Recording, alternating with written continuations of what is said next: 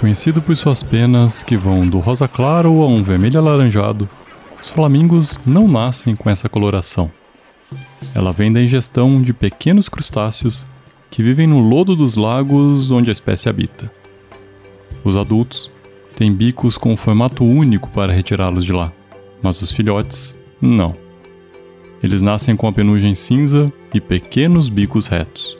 É aí que entra o papel fundamental dos pais, que coletam esses pequenos artrópodes da água, mastigam, regurgitam na boca dos filhotes, que crescem mais fortes e mais coloridos.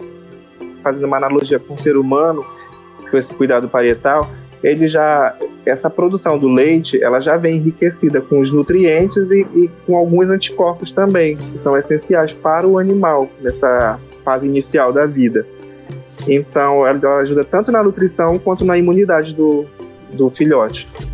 Aqueles que não contam com esse cuidado dos pais correm o risco de não se desenvolverem o suficiente e ficarem pelo caminho vítimas do implacável destino da natureza. Eu acredito que o animal que recebe esse, esse tratamento diretamente do pai, ele vai ter mais sucesso, assim.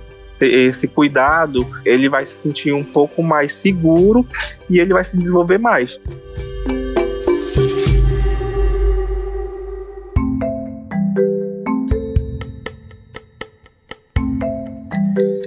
Não, você não está ouvindo o podcast errado. Esse é o Folha na Sala o que o biólogo Basílio Guerreiro, do Mangal das Garças, em Belém do Pará, nos conta sobre os flamingos é uma grande metáfora para o que acontece dentro da sua sala de aula. Apesar de terem acesso à mesma escola pública, nem todos os alunos aprendem da mesma forma.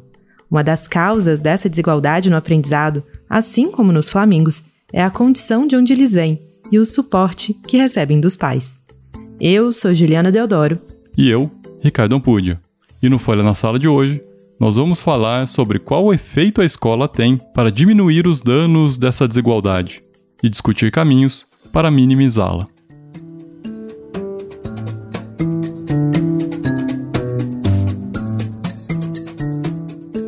Se você está acompanhando Folha na Sala desde o início dessa série sobre desigualdade educacional, sabe que a gente já falou sobre acesso e permanência dos alunos nas escolas duas questões importantíssimas que garantem a presença dos estudantes no sistema. Mas de que adianta o aluno estar na escola sem aprender? Um relatório inédito do Banco Mundial. Olha isso, pessoal, mostra que o Brasil, nosso país, vai demorar 260 anos para atingir o nível educacional de hoje de países desenvolvidos, isso em leitura. Em matemática, um pouco menos. 75 anos. O sistema de avaliação educacional mais importante do mundo, anunciado hoje, mostrou o Brasil estagnado há uma década entre os países com pior nível de aprendizado na educação básica. O que pode impactar na capacidade da criança de aprender? Quais fatores são essenciais para que ela possa se desenvolver ao máximo? São perguntas como essas que norteiam alguns dos trabalhos realizados pelo Laboratório de Pesquisa em Oportunidades Educacionais da Faculdade de Educação da Universidade Federal do Rio de Janeiro. Nos últimos anos, os pesquisadores Mariana Kolinski e Tiago Bartolo têm acompanhado alunos do ensino infantil do Rio de Janeiro e de Sobral, no Ceará, para medir a aprendizagem deles e descobrir o que influencia esse processo. Como nos conta o Tiago. Então, o que a gente busca nesse estudo é identificar esses fatores sejam questões relacionadas a características da família, da escola ou de macro política, que, que explicam o desenvolvimento da criança e que ajudam na redução é, das desigualdades. Na pesquisa, eles aplicam testes cognitivos e motores em todas as crianças da rede, no início e no fim do ano letivo, para entender se elas de fato se desenvolveram. Além disso, as famílias respondem a questionários e a infraestrutura da escola é avaliada. A escolha por realizar a pesquisa com ensino infantil tem um motivo claro. É um período chave do desenvolvimento das crianças e você ter políticas públicas é, bem desenhadas e bem implementadas geram efeitos de curto, médio e longo prazo que são muito importantes é, para, como eu disse, né, impulsionar o, o desenvolvimento dessas crianças, mas também são muito importantes na redução das desigualdades educacionais. A primeira infância tem sido foco de diversos pesquisadores no mundo todo. Um dos seus defensores mais famosos é James Heckman, que foi ganhador do Nobel de Economia no ano de 2000. E como a gente já citou em episódios anteriores, a condição socioeconômica das famílias é determinante no desempenho das crianças. E o estudo da UFRJ também comprova isso. No questionário aplicado, eles perguntam o grau de escolaridade do pai e da mãe, a renda e se a família participa de algum programa social do governo, e também medem o conhecimento da criança. Na média, crianças cujas famílias têm um nível socioeconômico mais baixo vão ter um, um estágio inicial de desenvolvimento quando elas ingressam, por exemplo, na pré-escola mais baixo. Isso é na média, tá? Isso não quer dizer que toda criança vai se comportar dessa forma. Mas na média, quando a gente observa grandes números, é, essa relação ela existe.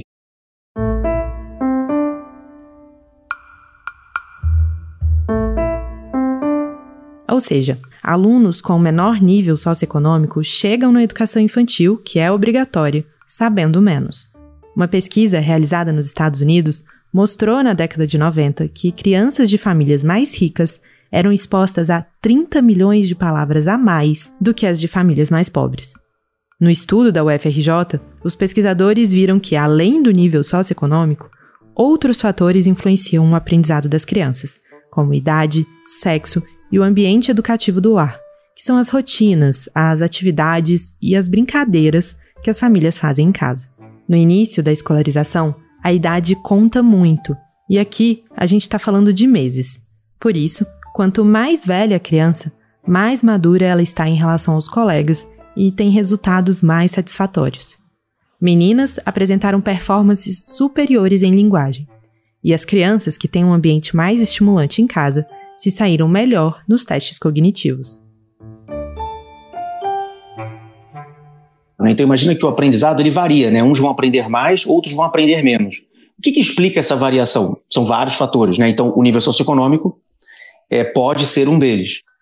Mas o que a gente tem observado nos nossos estudos é que, controlado pelo nível socioeconômico, então tudo mais constante, inclusive o nível socioeconômico, esse indicador das rotinas que são estabelecidas dentro da casa, eles explicam parte dessa é, variação no desenvolvimento das crianças.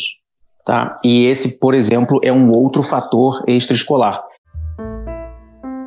Se o aprendizado depende de um conjunto de fatores fora dos muros escolares, isso exige que os projetos políticos para a educação contemplem a integralidade da vida da criança. Eles devem dar conta não só de melhorar a escola, mas de fomentar renda para a família, garantir atendimento de saúde e nutrição adequada. Não basta ter expectativas sobre a aprendizagem, é preciso gerar condições para que ela possa acontecer. Aquele provérbio lá africano que todo mundo fala, né, que é preciso uma aldeia para educar uma criança, ele está super banalizado, mas ele é muito importante da gente estar tá considerando, sabe? A educação não pode ser vista isolada. Quem explica é a Tereza Pérez, diretora da comunidade educativa SEDAC, que trabalha com consultoria de políticas e práticas educativas em redes públicas. Segundo ela, esses projetos precisam ser pensados como planos de gestão, independente de governos. Eu tenho que trabalhar de uma maneira intersetorial mesmo, interligada e fazendo as conexões e ter um projeto, né? Quer dizer assim, o, o que queremos? O que nós nesse município, o que nós nesse estado, o que nós nessa escola, né?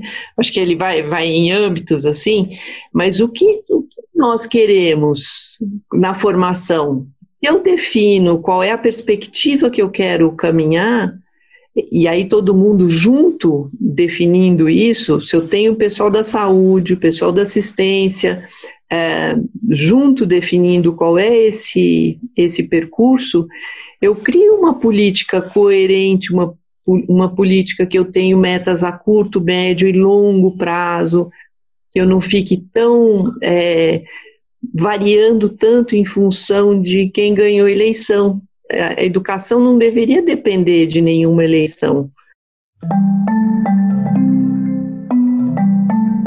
No caso da primeira infância, há diversos programas em todo o país que unem ações de assistência social, saúde e educação, como o Infância Melhor do Rio Grande do Sul e o Padim do Ceará. No âmbito federal, o Criança Feliz atende gestantes e crianças de 0 a 6 anos em situação de vulnerabilidade.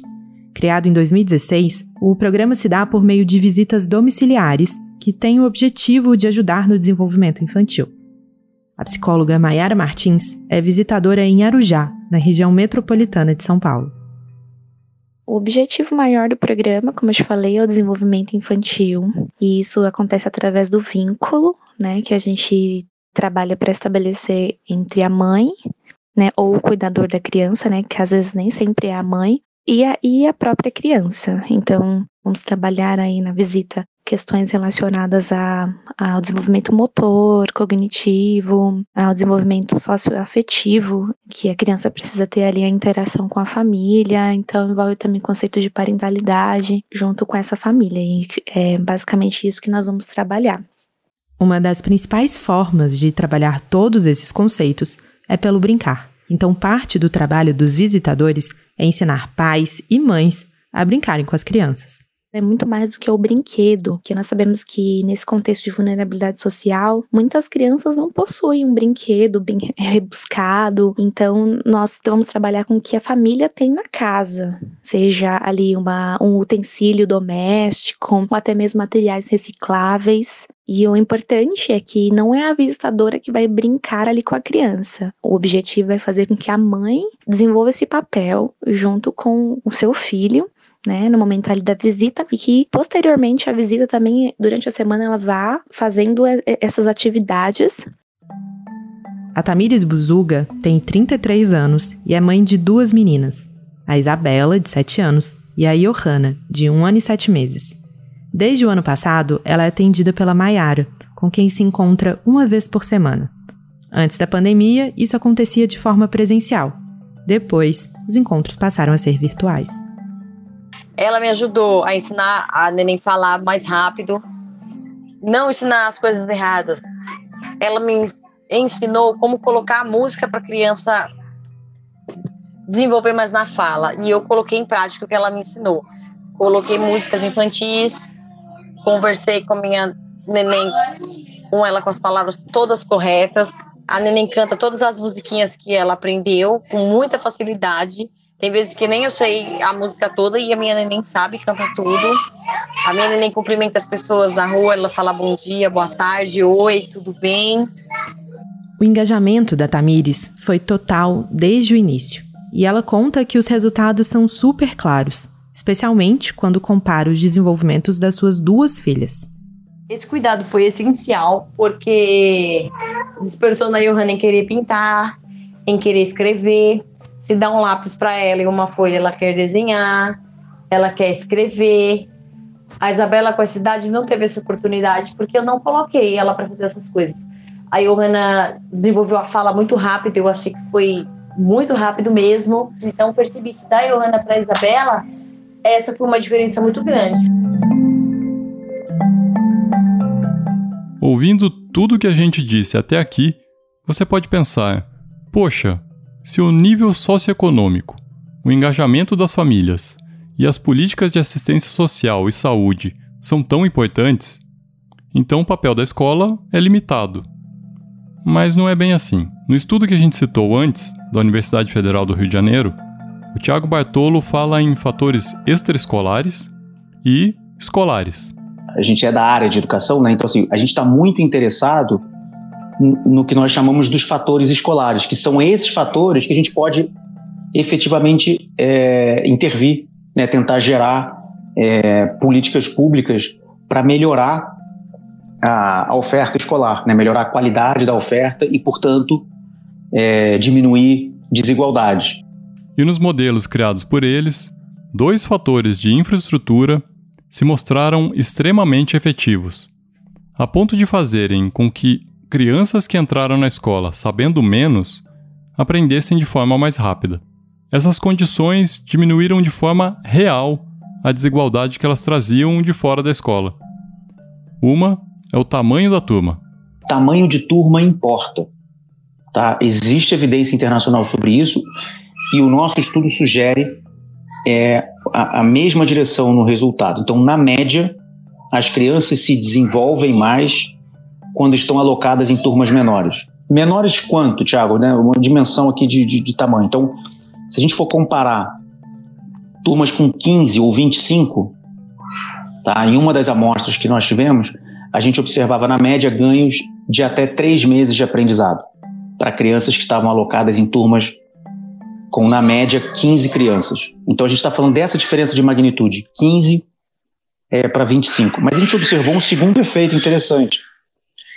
As crianças vulneráveis, elas se beneficiam mais quando elas estão alocadas nessas turmas menores. Então, o tamanho da turma explica o desenvolvimento, ele, ele explica parte da aprendizagem, mas ele também é capaz de diminuir desigualdades educacionais. Com turmas menores, a relação entre professor e aluno é muito mais próxima, o que pode explicar esse resultado. Outro fator importante também é estrutural e também impacta diretamente a prática do professor. A oferta focada, ou seja, escolas que oferecem etapas específicas de ensino. Imagina um diretor que tem que dar conta de demandas do ensino médio, fundamental 2, fundamental 1 e educação infantil. Né? Existem várias escolas com essa com essa característica, pelo menos educação infantil e ensino fundamental. Isso é muito mais complexo do ponto de vista da gestão, inclusive de aspectos pedagógicos, tá? Do que se você tiver uma escola em que está mais focada em determinada faixa etária. E talvez isso também tenha relação com o próprio recrutamento, né? Professores que vão para essas escolas com esse tipo de oferta, talvez sejam professores que tenham um interesse específico nessa faixa etária. E, e isso também pode explicar é, níveis de, de engajamento é, e formação desses profissionais. Os dados da pesquisa mostram o que muitos de nós desconfiávamos: que políticas públicas efetivas não precisam ser extremamente complexas e podem gerar resultados reais, que impactam o futuro de muitos. É muito importante que a gente implemente políticas que garantam não apenas o acesso, mas garantam o direito ao aprendizado. As crianças devem aprender para que elas possam, ao irem completando as diferentes etapas da, da escolarização obrigatória, é, que elas tenham não apenas né, ali o, o, a credencial, né, digamos, o diploma, mas que, ela tenham, é, que elas tenham efetivamente é, se desenvolvido e aprendido e para poderem ingressar na sociedade de forma é, autônoma né, e, enfim, com, com, com as competências devidas. Existe uma dimensão mais sutil na escola brasileira, que é a própria escola, como conceito, como um projeto de educação. Para pensar uma escola para todos, especialistas apontam que é preciso entender a diversidade do seu público, não só no atendimento das suas necessidades, mas no acolhimento dos seus saberes. A Teresa, do SEDAC, contou sobre um conceito da pedagoga argentina Flávia Terige, a monocromia, que analisa um dos erros que a escola comete ao enxergar o ensino como universal, diante de um público diverso. A expectativa de aprendizagem ela é igual para todo mundo. Então, nesse sentido que ela é monocrômica, né? E quando ela é monocrômica, eu não estou enxergando as diferenças, eu não enxergo a diversidade.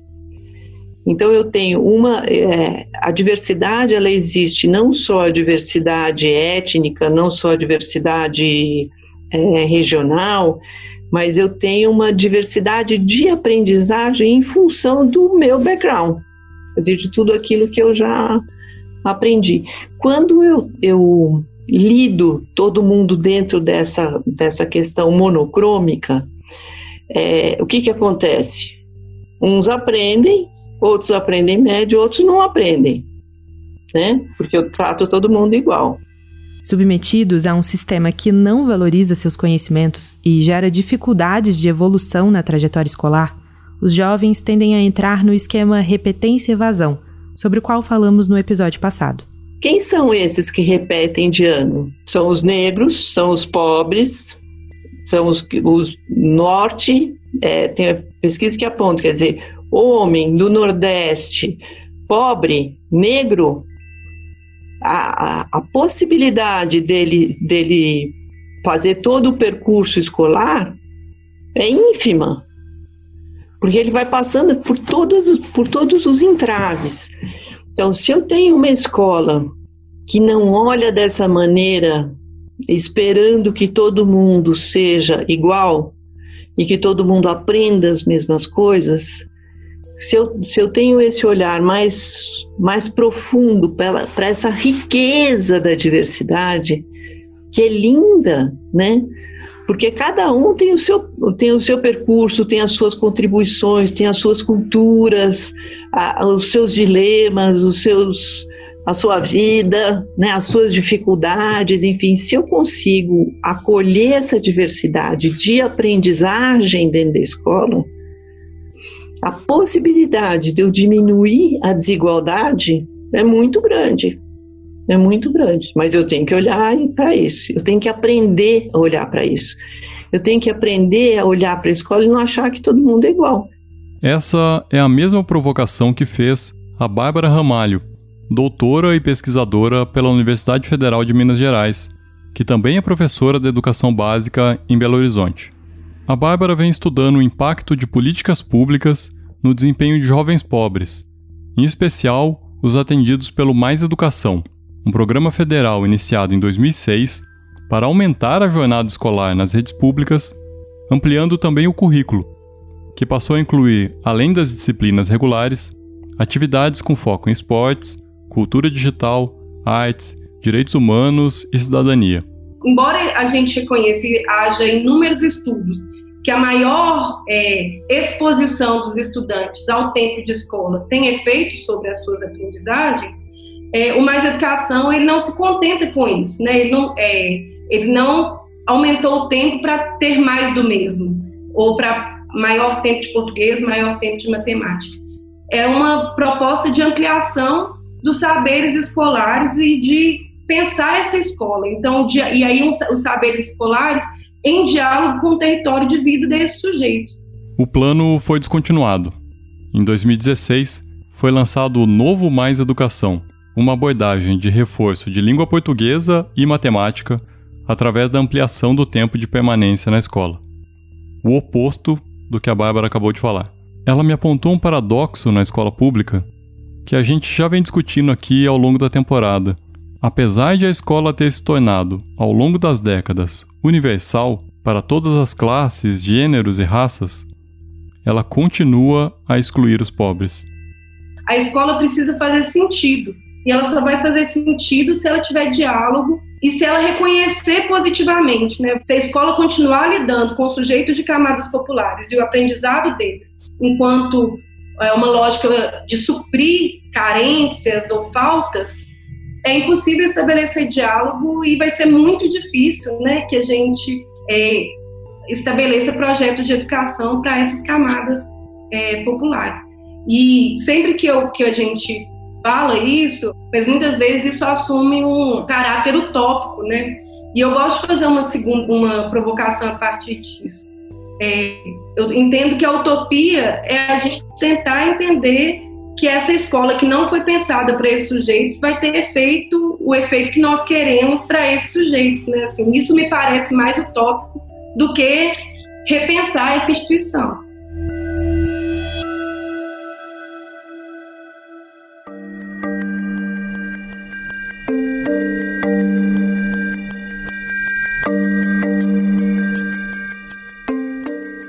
Esse foi o Folha na Sala, o podcast da Folha para professores em parceria com o Itaú Social. Essa série sobre desigualdade educacional vai ao ar às terças, a cada 15 dias, em todas as plataformas de podcast e no site da Folha. Nesse episódio, usamos áudios da Rede Globo, Globo News e BBC. A coordenação do podcast é de Fábio Takahashi e Magé Flores. A edição de som é de Stefano Macarini.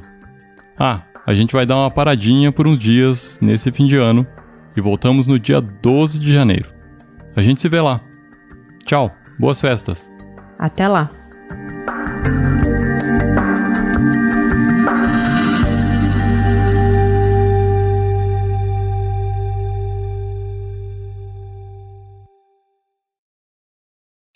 Tecer uma educação de qualidade é preciso entrelaçar bons fios. O Polo, ambiente de formação do Itaú Social, valoriza os saberes, o diálogo e a troca de experiências. Conheça mais sobre o Polo em polo.org.br. Itaú Social.